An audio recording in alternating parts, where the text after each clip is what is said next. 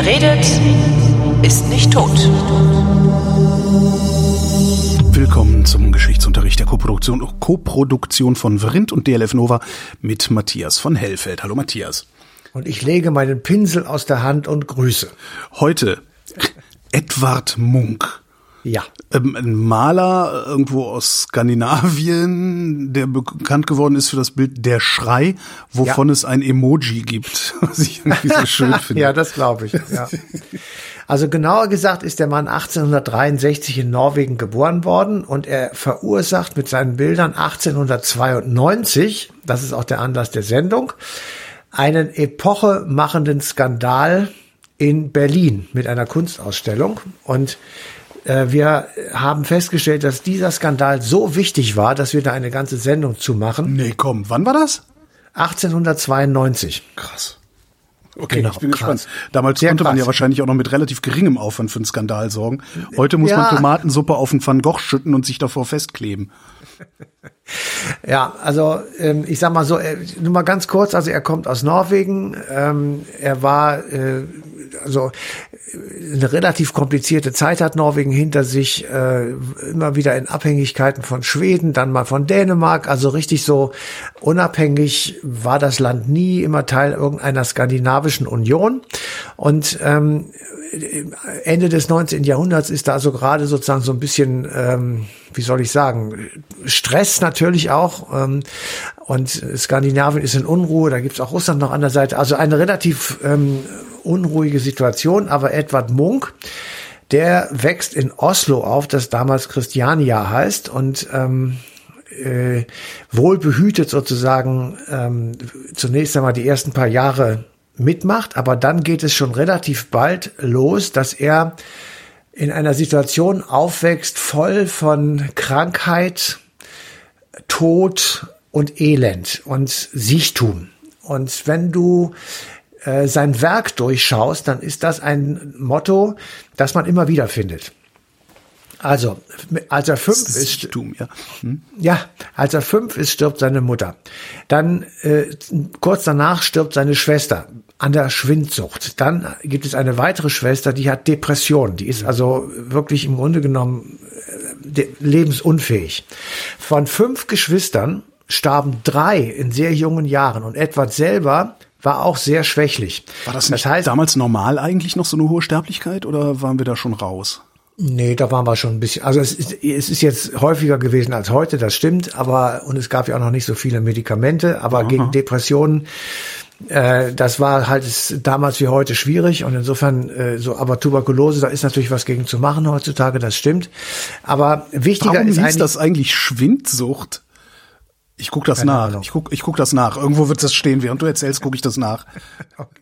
Also man kann durchaus sagen, dass ähm, Edward Munk als prägende äh, Erfahrung seiner ersten Jahre diese drei Elemente hatte: Krankheit, Schwermut, Tod, sagen wir mal. Ja. Und wenn man seine Bilder sich anguckt, äh, dann kann man wirklich sagen, dass seine Malerei auch um diese Themen gekreist hat.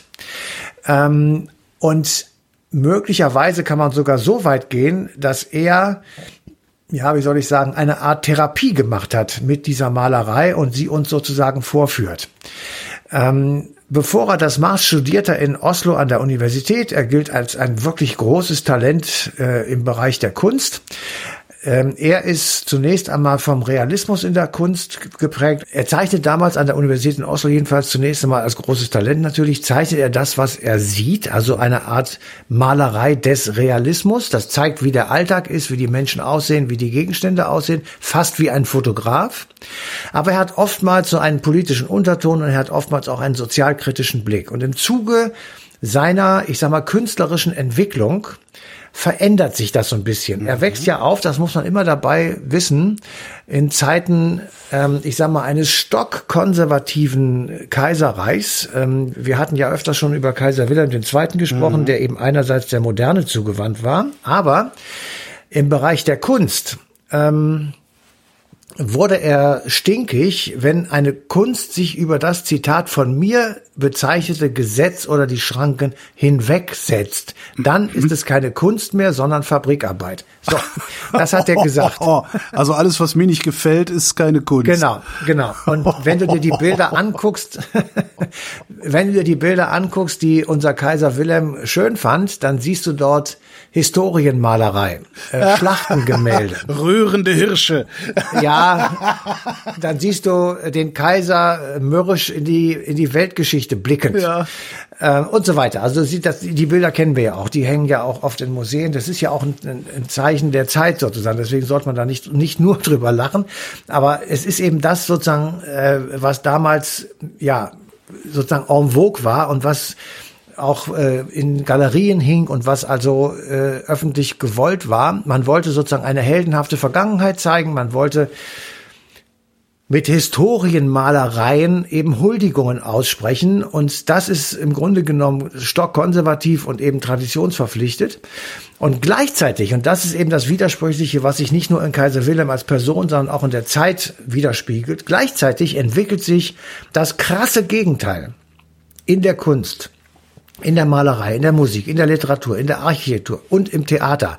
Ja, im konservativen Kaiserreich entwickelt sich die moderne Kunstlandschaft. Das ist, finde ich, wirklich extrem beeindruckend. Und mhm. in diese Zeit hinein, 1892, stellt Edward Munk in Berlin aus und zeigt den Leuten zum allerersten Mal, ja, die haben von Dali nichts gehört, von Picasso nichts gehört, das war alles noch fremd.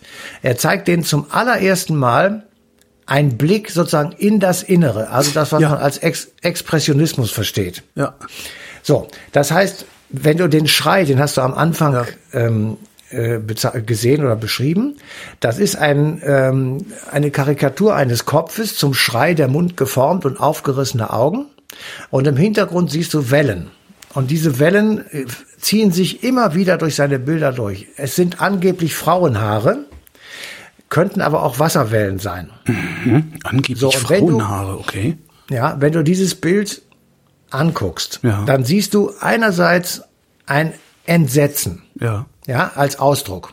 Aber andererseits kriegst du gleichzeitig auch einen Einblick in die Seele dieses Gesichtes, mhm. nämlich die totale Verletzlichkeit. Und das gab es bis dahin nicht. Und als die Leute das gesehen haben, die Aussteller und die Produzenten dieser, dieses Kulturbetriebs, haben sie gesagt, das muss weg. Das könnte man nicht zeigen.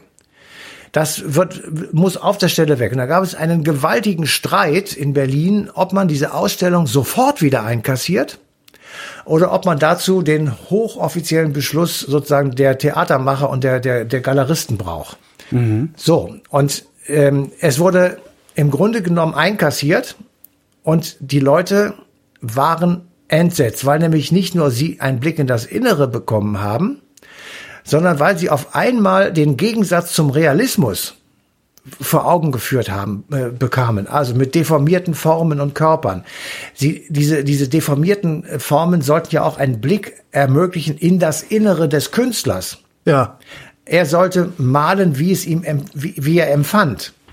Das ist ja Expressionismus und nicht das, was er eins zu eins sieht. Ja.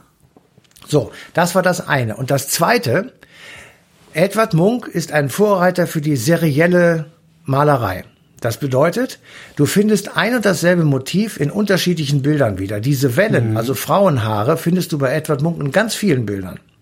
Er hat den Schrei in sehr viel in ganz unterschiedlichen Varianten gemacht und auch als Buchdruck veröffentlicht. Also er hat das in Bücher reingedruckt, er hat es in unterschiedlichsten Formen seriell verarbeitet, mhm. so etwa wie die Lebensmittelbüchsen von Campbell aus der Hand eines gewissen Andy Warhol. Ja. Das kannst du heute im Museum of Modern Art in New York bewundern. Also, es gibt ein zentrales Bildmotiv bei ihm. In verschiedenen Gemälden deutet, kommt das wieder hervor. Und das deutet eben darauf hin, dass ihm dieses Motiv ganz besonders wichtig ist. Und deswegen kommt das halt immer wieder. So. Und mit diesen beiden Dingen, also Expressionismus und serielle Malerei, stellt sich Edward Munk an die Spitze geradezu des dann beginnenden Expressionismus, der ja großartige Bilder hervorgebracht hat. Von die es mit Sicherheit auch schon Picasso. vorher gegeben hat, aber niemand hat sie veröffentlicht, ne? Nein, die gab es vorher noch nicht. Es hat äh, nie jemand auch im Keller äh, für die Schublade so gemalt. Naja, das kann ich natürlich nicht äh, völlig okay. ausschließen, aber ähm, die sind ja mit, mit Namen verbunden und die sind halt an einer bestimmten Zeit geboren und vorher gab's das nicht. Also äh, das ist mit dem Ende des 19. Jahrhunderts beginnt das. Und ähm, wenn du dir Bilder von Salvador Dali anguckst, die sind ja total skurril teilweise. Ja, ja die sind ja ähm, völlig aus der aus Luft und Raum und Zeit herausgestellt und und haben eigentlich überhaupt keinen Bezug zu uns. Du musst erstmal eine Zeit lang draufschauen, mhm. um zu empfinden, was es eigentlich bedeutet. Das ist ja bei Picasso ähnlich. Wenn du dessen ähm, Körpermotive dir anschaust, da, da stimmt ja kaum etwas bei manchen Bildern. Da sind Arme an der falschen Stelle und so weiter. Ähm, aber er will damit etwas ausdrücken. Das muss man jetzt nicht mögen. Es ist einfach nur eine, eine Form sozusagen der Darstellung. Genau, Kunst, und die das, man mögen muss, ist das, was Kaiser Wilhelm gefällt. Ja, ja genau.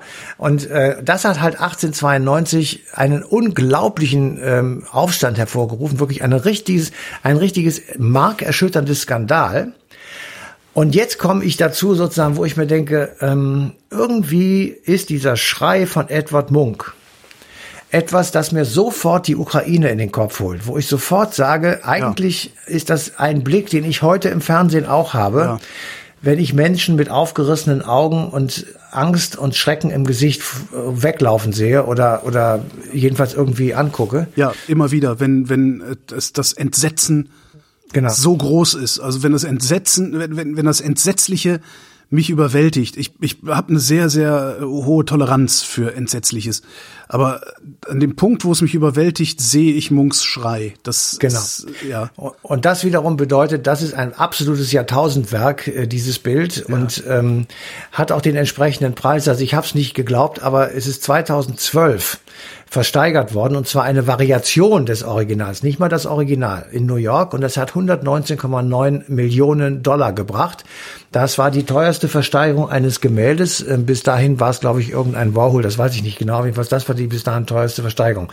Das heißt, der Wert ähm, drückt sich auch tatsächlich in diesem, diesem Geldbetrag aus ähm, der natürlich irgendwie völlig absurd ist. Ja, der Kunstmarkt der ist halt auch eine riesen, genau, riesen Betrug. Also das, aber trotzdem, klar, aber, aber, innerhalb trotzdem. dieses betrügerischen Systems genau. ist trotzdem irgendjemand bereit, 120 Millionen Dollar auszugeben. Genau. Und dieses Bild ist tatsächlich etwas, also es gibt nicht viele Bilder, die mich derartig beeindrucken. Ähm, äh, das muss ich nur von weitem sehen und sofort habe ich eine ganze Kette von Assoziationen im ja. Kopf äh, mit schrecklichen Ereignissen.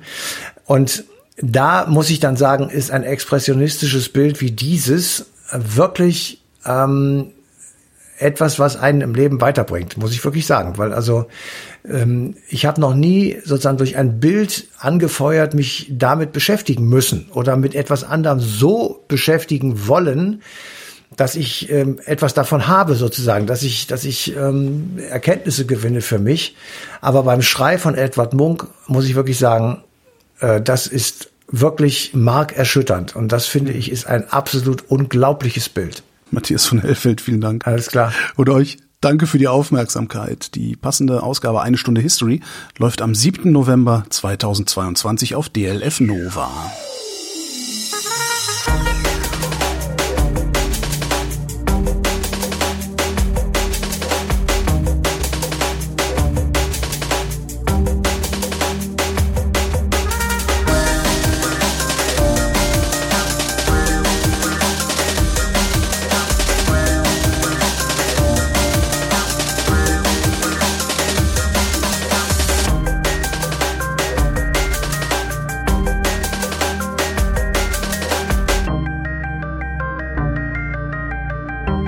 Redet, ist nicht tot.